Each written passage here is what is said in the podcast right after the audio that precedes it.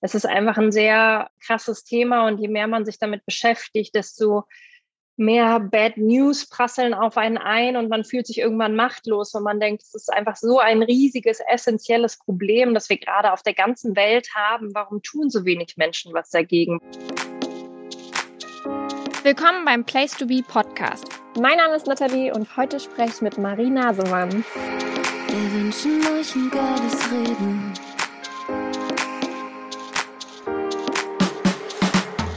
Ja, ich freue mich. Hi. Wie geht's dir? Mir geht's gut, muss ich sagen. Ich bin eigentlich gerade voller Vorfreude, weil mein Buch bald erscheint. Gerade ein bisschen im Interviewmarathon. Und du bist vor allem zum zweiten Mal schwanger. Also müssen genau. wieso Glücksgefühle ohne Ende bei dir sein, oder?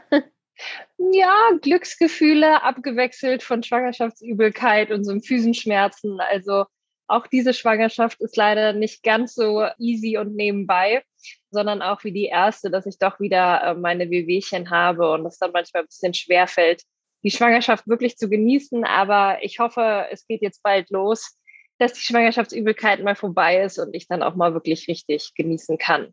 Wobei man doch eigentlich immer sagt, dass es bei der zweiten Schwangerschaft irgendwie so viel entspannter sein soll, oder hört man zumindest. Ich habe schon ganz unterschiedliche Sachen gehört, also auch schon Freundinnen, wo es bei der zweiten Schwangerschaft deutlich schlechter war als bei der ersten. Das kann man leider nicht so pauschal sagen. Wir fangen mal von vorne an für alle Leute, die dich vielleicht nicht ganz so gut kennen und deswegen jetzt gerade gar nichts damit anfangen können, was wir hier schon so sprechen. Du bist 2009 oder so ähnlich war das, glaube ich, durch mhm. Jeremy's Next Topmodel bekannt geworden. Du hast da nicht gewonnen, nichtsdestotrotz bist du total erfolgreich als Model durchgestartet. Was war so deine beste oder schönste Erfahrung als Model? Ich glaube, dass viele reisen. Ich bin dann eben einfach ganz klassisch auch als Model viel ins Ausland gegangen und habe da meine verschiedenen Stationen so abgearbeitet. Ja, ich fand es einfach immer spannend, mich auf neue Städte einzulassen, überhaupt nicht zu wissen, was mich erwartet, niemanden zu kennen. Also wirklich so ins kalte Wasser geschubst zu werden und dann eben total eigenständig so Städte zu erkunden und irgendwie coole Vintage-Shops und tolle Cafés und Läden. Das hat mir einfach immer irgendwie großen Spaß gemacht. Vor rund acht Jahren hast du dich dann entschieden, deine Modelkarriere nicht mehr so weiterzuführen wie bisher und auch deinen Umgang mit Mode zu ändern. Was waren da die Hintergründe und was hat sich vor allem bei dir verändert? Es ist so, dass ich 2013 ähm, an einem Sonntagabend vom Fernseher saß und nach dem Tatort lief Günther Jauch und auf einmal habe ich Bilder gesehen von dem eingestürzten Textilfabrikgebäude Rana Plaza in Bangladesch. Damals sind über 1000 Menschen ums Leben gekommen. Das war eine Textilfabrik, wo ganz viel Mode produziert wurde, die es eigentlich in jeder deutschen Innenstadt zu kaufen gibt.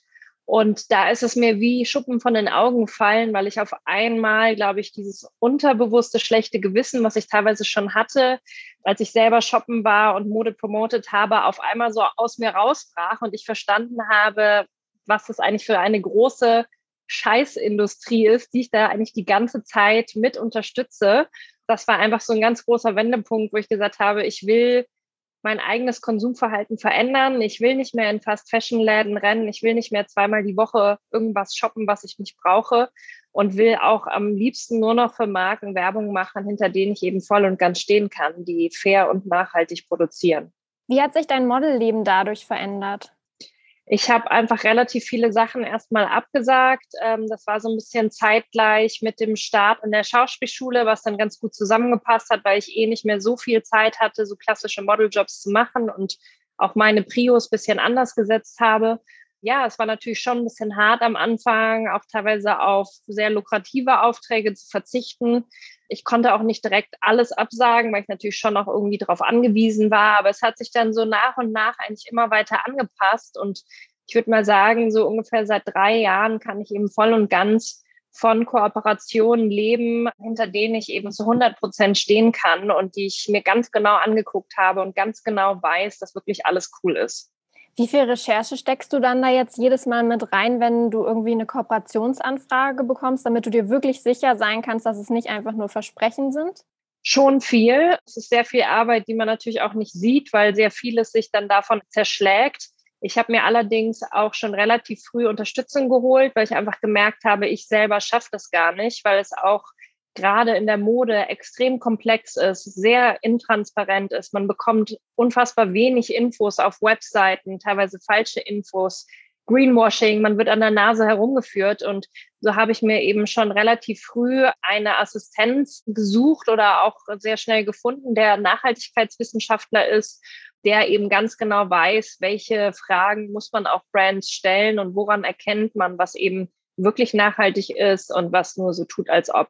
Und wenn dann eben so eine neue Jobanfrage reinkommt, dann stimmt sich sozusagen mein Management zusammen mit dem Nachhaltigkeitswissenschaftler ab und die übernehmen schon mal diese Recherchearbeit, weil ich die jetzt so in meinem Alltag gar nicht leisten könnte.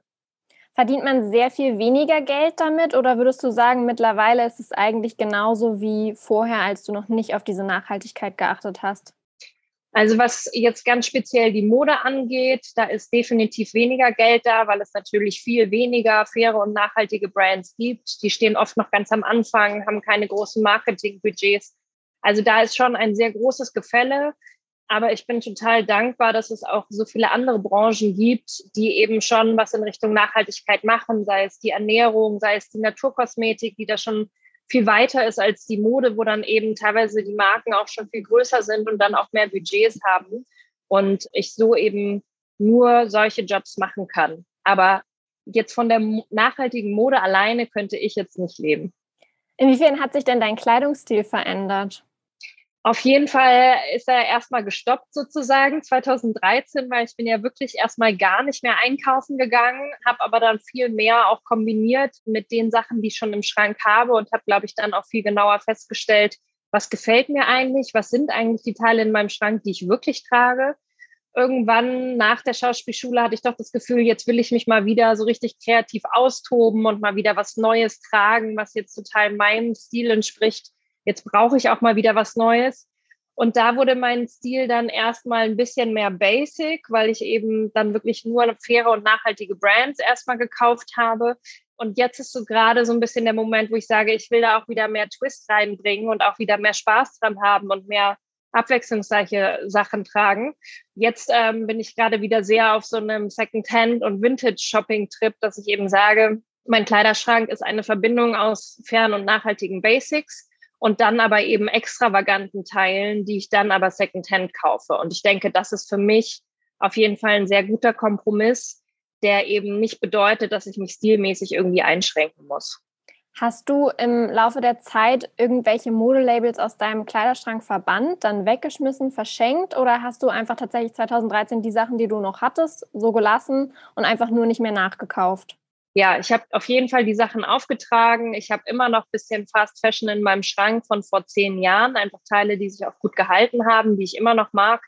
Es wäre auch nicht nachhaltig gewesen, einmal den kompletten Kleiderschrank rauszuschmeißen und alles neu zu kaufen, sondern da auf jeden Fall erstmal das auftragen, was man noch hat und dann eben auch mal was zum Schneider, zur Schneiderin bringen, was irgendwie auch so völlig aus der Mode gekommen ist, weil Mode so günstig ist, dass man immer einfach wegschmeißt und neu kauft, anstatt dass man auch mal probiert, was zu reparieren.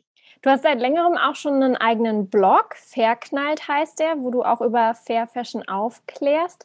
Hat das jetzt auch irgendwas mit deinem Buch zu tun oder ist das nochmal was komplett abgesondertes?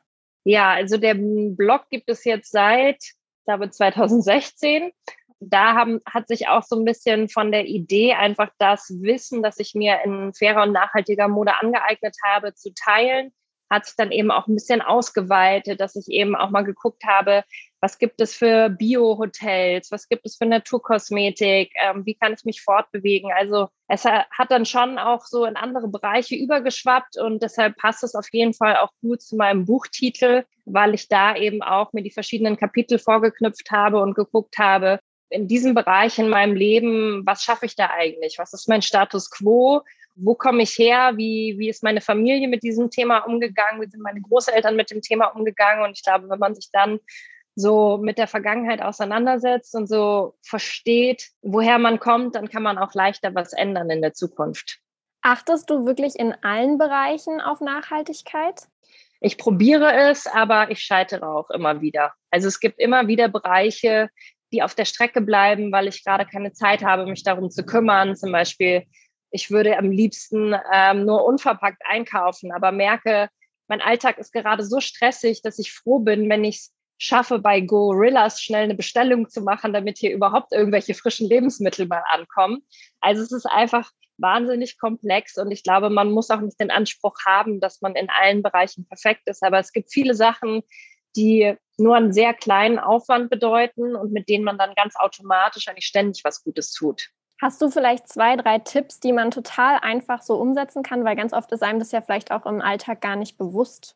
Also ich finde, zwei solche Sachen sind zum Beispiel zu einem Ökostromanbieter zu wechseln. Das ist halt einfach ein einmaliger Aufwand. Das ist zwar ein bisschen nervig und ein bisschen Papierkram, aber dann tut man ja wirklich jeden Monat was Gutes, ohne irgendwas tun zu müssen. Also eigentlich eine total einfache Sache, dann zum Beispiel zu einer grünen Bank zu wechseln, wo man eben nicht irgendwie Waffenhandel und Drogen finanziell unterstützt mit dem eigenen Geld, sondern eben nachhaltige Projekte. Das sind so zwei Sachen. Und ansonsten finde ich, kann jeder ein bisschen darauf achten, weniger tierische Produkte zu essen, weil es jetzt auch nicht unbedingt die große Einschränkung bedeutet, nicht dreimal am Tag Fleisch zu essen. Und Ernährung hat einfach einen so wahnsinnig großen Effekt auf das komplette Klima, auf die komplette Welt, auf Menschen und auf Tiere, äh, wo ich mir denke, da kann man ja eigentlich ohne großen Verzicht was verändern. Bist du irgendwo in deiner Umgebung, sei es bei Freunden, Familien oder auch in deinem Job irgendwo angeeckt, dadurch, dass du sozusagen dich entschieden hast, viel nachhaltiger zu leben? Ja, ich habe schon gemerkt, dass ich teilweise kritischer wurde anderen Menschen gegenüber. Es ist einfach ein sehr krasses Thema und je mehr man sich damit beschäftigt, desto mehr Bad News prasseln auf einen ein und man fühlt sich irgendwann machtlos, und man denkt, es ist einfach so ein riesiges, essentielles Problem, das wir gerade auf der ganzen Welt haben. Warum tun so wenig Menschen was dagegen? Warum seit fünf Jahren ist das Thema in der Presse und trotzdem ändert sich nichts an unserem Konsumverhalten, sondern alles wird eigentlich immer nur noch mehr. Natürlich macht einen das teilweise ratlos und sauer, aber es bringt einfach nichts, andere irgendwie zu verurteilen. Also das, das ging mal kurz los in meinem Kopf, dass ich einfach gemerkt habe, ich wurde sehr engstirnig und sehr kritisch anderen gegenüber. Das bringt nichts. Das sind nur negative Gefühle. Der Planet hat auch nichts davon und man schafft auch dadurch nicht andere zu überzeugen, irgendwas zu ändern. Deshalb probiere ich eher mit irgendwie positiven Anreizen rauszugehen und auch im Familien- und Freundesumkreis nicht zu belehren, sondern eher zu motivieren und ähm, davon zu berichten, was ich Schönes in meinem Alltag verändere, in der Hoffnung, jemand denkt, ach, das kann ich auch mal probieren. Jetzt bist du letztes Jahr Mutter eines Sohnes geworden. Wie ist denn das im Leben mit einem Baby? Hast du da Tipps, nachhaltig zu leben? Gerade so was so Windeln und Feuchttücher angeht, das ist ja wahrscheinlich auch schwierig. Also da hatte ich ganz große Pläne und bin extrem daran gescheitert, weil ich einfach merke, ein Leben mit Baby ist einfach so eine 180 Grad Drehung und es ist so stressig auf einmal alles und man ist nur noch am Organisieren und hat kaum Zeit für irgendwas. Und das Letzte, wofür man Zeit hat, ist sich zu überlegen, was kann ich jetzt irgendwie nachhaltig machen und auch Stoffwindeln haben wir am Anfang probiert, haben schnell gemerkt, nein, es ist uns zu kompliziert, die laufen ständig aus, wir haben keine Zeit, okay, dann doch schnell die Einwegwindeln und so. Das ist natürlich, hat mich auch erstmal frustriert, weil ich mir dachte, jetzt schreibe ich hier gerade ein Buch über Nachhaltigkeit und mit meinem Baby lebe ich gerade das komplette Gegenteil. Aber ich glaube, es ist auch okay für eine gewisse Phase im Leben zu sagen, es geht jetzt einfach nicht. Jetzt haben einfach andere Sachen Priorität. Und dann irgendwann, wenn es nicht mehr nur ums Überleben geht, dann habe ich auch wieder irgendwie die Motivation, mich um die Nachhaltigkeit zu kümmern. Weißt du schon, was es für ein Geschlecht wird oder lässt du dich überraschen? Es ist noch nicht ganz fix. Die Ärztin war sich noch nicht so richtig sicher, deshalb äh, dachte ich mir, will ich jetzt keine falschen, keine Fake News verbreiten. Ich warte mal lieber noch ab, bis es wirklich alles safe ist. Habt ihr ein Wunschgeschlecht oder eigentlich nicht wahrscheinlich, oder? Eigentlich nicht. Also wir fänden es schön, ein Mädchen und einen Jungen zu haben. Wir finden es aber auch super, zwei Jungs zu haben, die irgendwie miteinander toben können. Also da haben wir eigentlich gar keine Präferenz. Versteht dein Sohn schon, dass da irgendwas an deinem Bauch vor sich geht? Nee, das versteht er noch nicht und er stürzt sich immer mit voll Karacho auf meinem Bauch, dass ich immer so, ups, immer ein bisschen aufpassen muss, schon fast. Das ist für ihn noch zu abstrakt, ja. Du äh, lebst ja auch vegetarisch oder sogar vegan?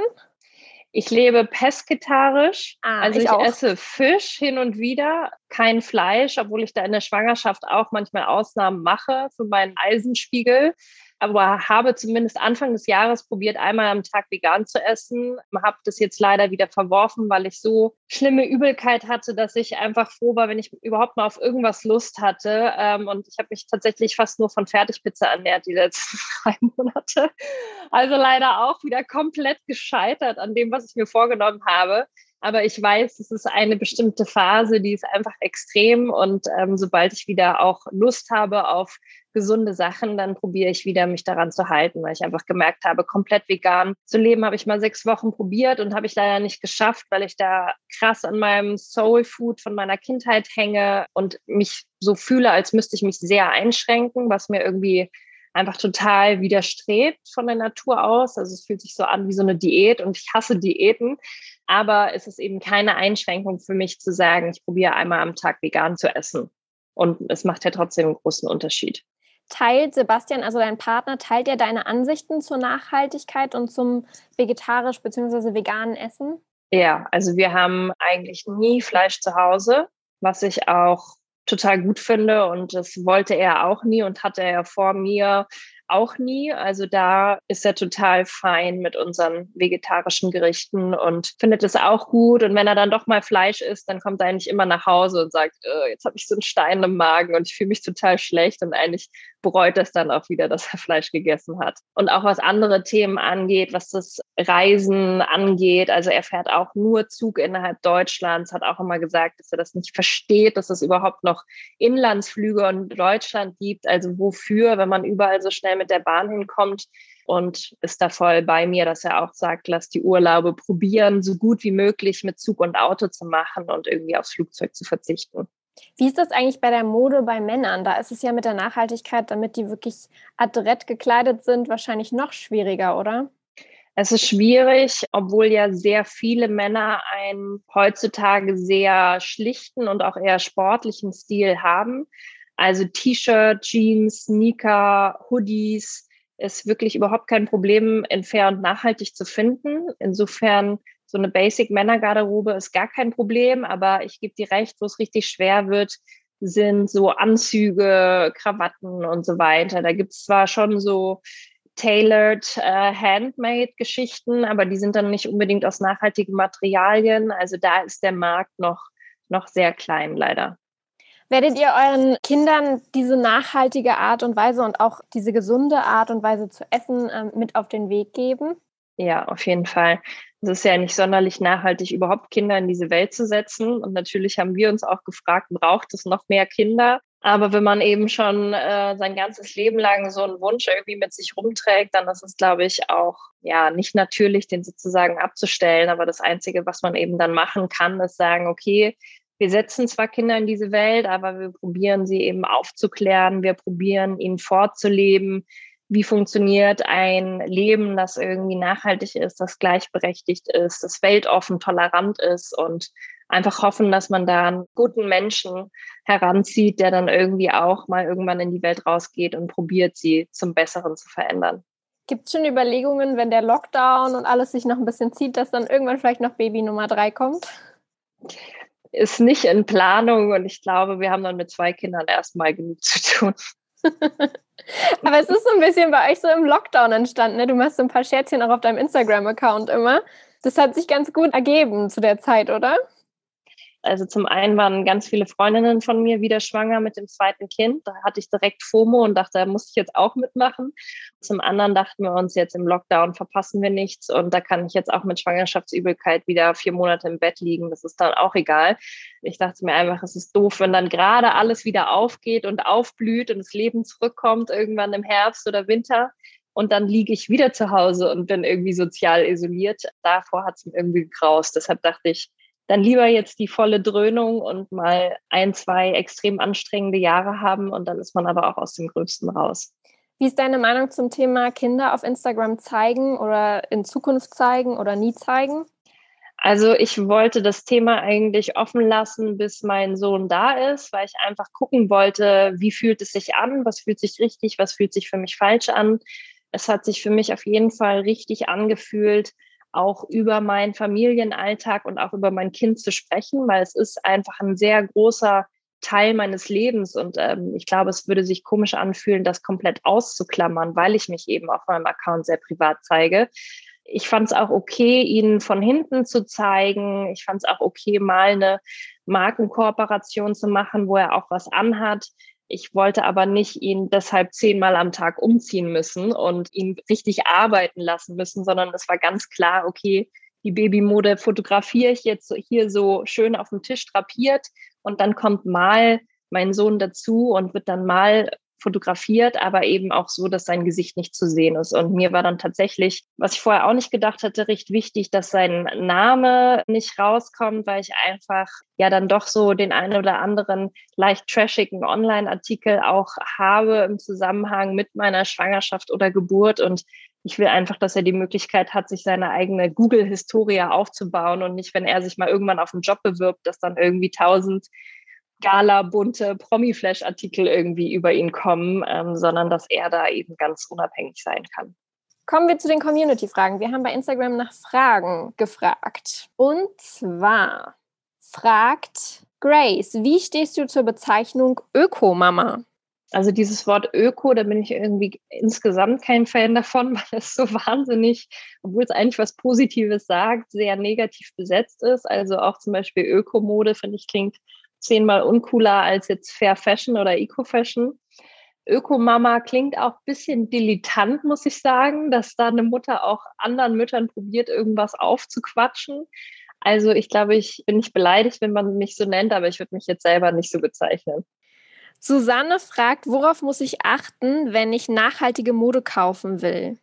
Also ich sage immer, je größer das Unternehmen ist, desto wichtiger ist es, dass man Siegel hat. Siegel werden ja eben unabhängig, wird da eine Marke überprüft, sei es die Arbeitsbedingungen oder eben die Stoffe, wie die hergestellt werden, wie nachhaltig die sind. Das heißt, einem großen Konzern würde ich jetzt erstmal so eine Greenwashing-Kampagne nur dann glauben, wenn ich da eben auch wirklich gute Siegel dahinter habe. Das kann zum Beispiel ein Fairtrade-Siegel sein oder ein GOTS-Siegel, auch der grüne Knopf, den es jetzt vom Staat gibt.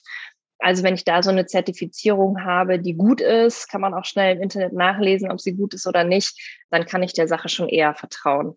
Insgesamt ähm, ist es aber auf jeden Fall eher nummer sicher, sich kleinere Brands zu suchen, die eben fair und nachhaltig sind, wo man vielleicht auch eher mal direkt im Laden nachfragen kann, wo kommt eigentlich eure Mode her, wer macht die. Wenn man eben keine Lust hat, selber da Nachforschungen zu betreiben, dann kann man entweder nachhaltige Online-Shops besuchen oder es gibt eben auch schon viele Concept Stores in deutschen Großstädten, wo sozusagen diese ganze Überprüfung und Recherche schon übernommen wurde und ich dann weiß, okay, alles, was ich hier in diesem Laden finde, ist eben fair und nachhaltig. Und das finde ich ist immer so ein ganz angenehmes Shopping, wenn man sich dann während des Shoppens nicht damit beschäftigen muss.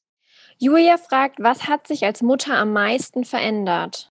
Ich glaube, am meisten hat sich tatsächlich die Beziehung verändert, weil es einfach einen riesen Unterschied macht, ob man zu zweit ist oder zu dritt ist und auf einmal da so ein Wesen ist, dass man über alles liebt und dass beide sozusagen mit Liebe überschütten. Und das ist wirklich, finde ich, eigentlich die Hauptchallenge, dass man guckt, dass man auch noch irgendwie Paar bleibt und auch noch die Beziehung pflegt, weil ähm, beide haben Jobs, Kinderbetreuung. Es ist einfach nur noch ein einziges Organisieren und irgendwie muss man gucken, dass da auch irgendwie diese Freiräume für die Beziehung überhaupt noch übrig bleiben. Würdest du im Nachhinein sagen, es gab so ein paar Sachen, die hättet ihr vorher noch mal zusammen machen sollen? Ja, also wir manchmal bereuen wir ein bisschen, dass wir nicht noch irgendwie so eine große, lange Reise gemacht haben. Also, dass Sebastian nicht sich irgendwie ein Sabbatical von seiner Kanzlei genommen hat. Er war eben sehr beschränkt immer auf diese Urlaubstage, die er im Jahr hatte. Und die haben wir natürlich voll ausgenutzt. Aber insgesamt haben wir uns dann auch gedacht, also dann lieber vorher ein bisschen weniger Geld zur Verfügung haben und dafür irgendwie nochmal zwei, drei Monate richtig reisen. Das hätten wir uns schon rausnehmen können.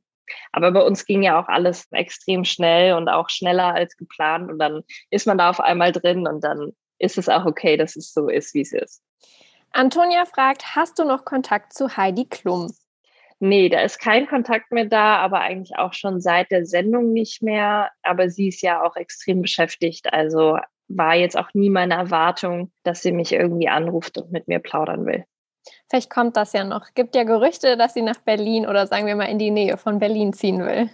Aha, interesting. Da weißt du mehr als ich. Da passt die Frage hier auch ganz gut dazu. Shampoo fragt, bist du mit Promis oder Personen des öffentlichen Lebens befreundet? Ja, also es ist nur ein ganz kleiner Teil meines Freundeskreises. Viele Freunde habe ich noch aus Münchner Zeiten, die kenne ich teilweise seit der Grundschule oder seit der Gymnasiumzeit. Also wir sind da immer noch sehr eng, was ich total schön finde, wo natürlich jeder irgendwas komplett anderes macht. Hier in Berlin kamen dann auf jeden Fall auch ein paar Freundinnen dazu, die eben auch so in so einer Branche arbeiten wie ich, weil es natürlich irgendwie auch cool ist, dass man sich unter der Woche tagsüber treffen kann und nicht alle irgendwie ins Büro gehen. Meine Freundin Evelyn Weigert, die ist Moderatorin, die Autorin Ronja von Rönne, mit der bin ich befreundet. Also so ein paar leicht prominente Freundinnen habe ich dann hier, genau. Sehr schön. Vielen Dank, Marie. Ich komme zu meiner letzten Frage, die jeder am Ende einmal beantworten muss. Mhm. Wer, was oder wo ist dein Place to be? Das ist eine ganz einfache Frage für mich, weil ich bin nämlich total fanat in den Gardasee, weil ich da schon mein Leben lang Urlaub mache, seit ich denken kann. Und das ist für mich der magische Ort, an dem ich mich auch am allerbesten von allen Orten auf dieser Welt entspannen kann. Also da kann ein Malediven oder Mauritius nicht mithalten, weil da unten am Gardasee bleibt die Zeit irgendwie stehen, da verändert sich nichts. Ich kenne mich immer aus, ich weiß genau, wo ich meine Pizza esse. Das heißt, ich bin da wirklich innerhalb von 24 Stunden einmal Italien Luft einatmen, bin ich absolut tiefenentspannt. Das klingt jetzt gerade auch total entspannt, wenn du es so beschreibst schon direkt.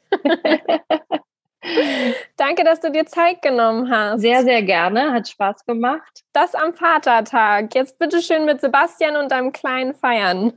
Jetzt wird gefeiert, das machen wir. Dann bis ganz bald. Alles Gute dir und bleib gesund. Danke, du auch. Ich hoffe, die heutige Folge hat dir gefallen. Nächste Woche gibt es auch schon den nächsten Talk. Wenn du wissen möchtest, mit wem ich spreche, dann abonniere und folg dem Place to Be Podcast auf Apple Podcasts, Spotify oder der Podcast-App deiner Wahl.